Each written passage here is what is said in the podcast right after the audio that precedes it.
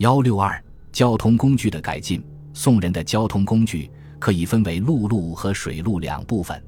陆路主要是马车，叫水路为船。在北宋初期，作为交通工具的是马、驴、牛等。因国家初创，统一战争需要大量的马匹，因此官员乘马的很少，多乘驴或牛。此后，马成为人们的主要交通工具。宋代严格限制人们乘轿，只有年老的官员才准许乘轿。进入北宋中叶以后，一些富家开始用人力杠抬的轿子或兜子代步。但是宋代统治阶级对此有严格的限制，如太平兴国七年礼坊上奏：今后富商大贾乘马，七宿安者无尽；工商数人家乘言子，或用四人、八人，请进段听乘车兜子，于不得过二人。仁宗时又规定，豪贵之族所乘坐车，无得用朱漆及五彩装绘；若用有儿兼以五彩者听。民间无得乘言子及以银孤朵。水灌饮喝随行。神宗时进一步下令，民间只令乘独车，听以黑饰，兼以五彩为饰，不许喝饮及前列一物。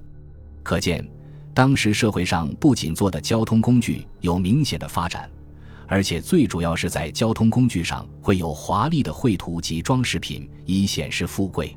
如清明节，人们出城上坟或踏春，轿子即以杨柳杂花装簇顶上，四重遮影。所以，官方的禁令在商品经济及人们不断提高的消费观念冲击下，越来越难于执行，因此普遍出现了京城士人和豪右大姓，出入率以较自在，四人于之，甚者领以宗盖，撤去帘壁，一其左右，傍舞于通衢，甚为见拟。到了北宋后期，官绅富豪竞相奢侈，不独贵进，比比纷纷，日益滋甚，就连民庶之家。富民畅优也已成教为寻常事。南宋以后，由于丢失大半江山，马匹供应的主要基地陇右无法再为宋输送马匹，因此马匹十分紧张，轿子渐渐成为人们日常的主要交通工具。贵族侍女乘小轿，有的不垂帘幕，有的乘车，车子的形象颇似轿子，前后有小栏杆，而用牛拖制。至于士大夫出门，常乘驴骡。在运载货物方面，北方主要用车。当时的大车每辆可载四五千斤，用牛骡十多匹。当时的车因用途不同而建造也有不同。从《东京梦华录》中可知，当时运载车辆的情形：太平车上有箱无盖，箱如构栏而平，板壁前出两目，长二三尺许，驾车人在中间，两手扶桌边鞍架之，前列骡或驴二十余。前后坐两行，或牛五七头拽之，车两轮与相齐，后有两斜木脚托曳，中间悬一铁铃，行迹有声，使远来者车向避。仍于车后系驴骡二头，欲下郡县桥路，以鞭虎之，使坐到京车，令缓行也。可在石担。平头车两轮前出长木作圆木，稍横一木，以独牛在园内，向负横木，人在一边。一手牵牛鼻绳架之，酒店多以此在酒烧同矣。独轮车，又叫串车，前各二人把架，两旁两人扶拐，前有驴拽，主要为搬载竹木瓦石。还有宅圈做的车子，用棕叶做盖，前后有构栏门垂帘。浪子车平盘两轮，为用人拽。驰车在巨石大木，只有短梯盘而无轮，皆省人力也。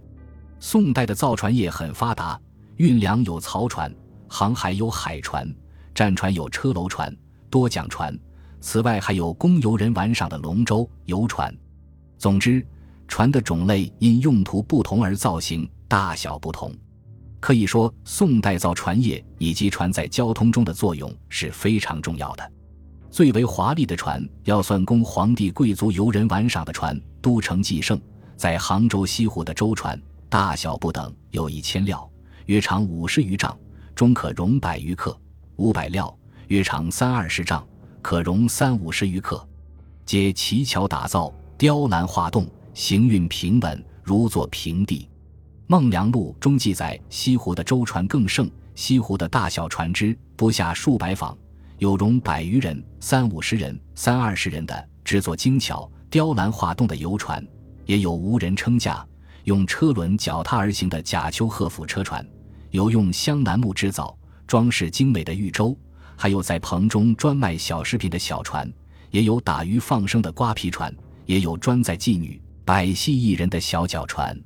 这些船只因用途在于供游人玩赏，所以在装饰上多富丽堂皇。总之，在宋代的物质生活方面，宋人是极为奢侈挥霍的。这从一个方面也反映了当时社会生活的时尚。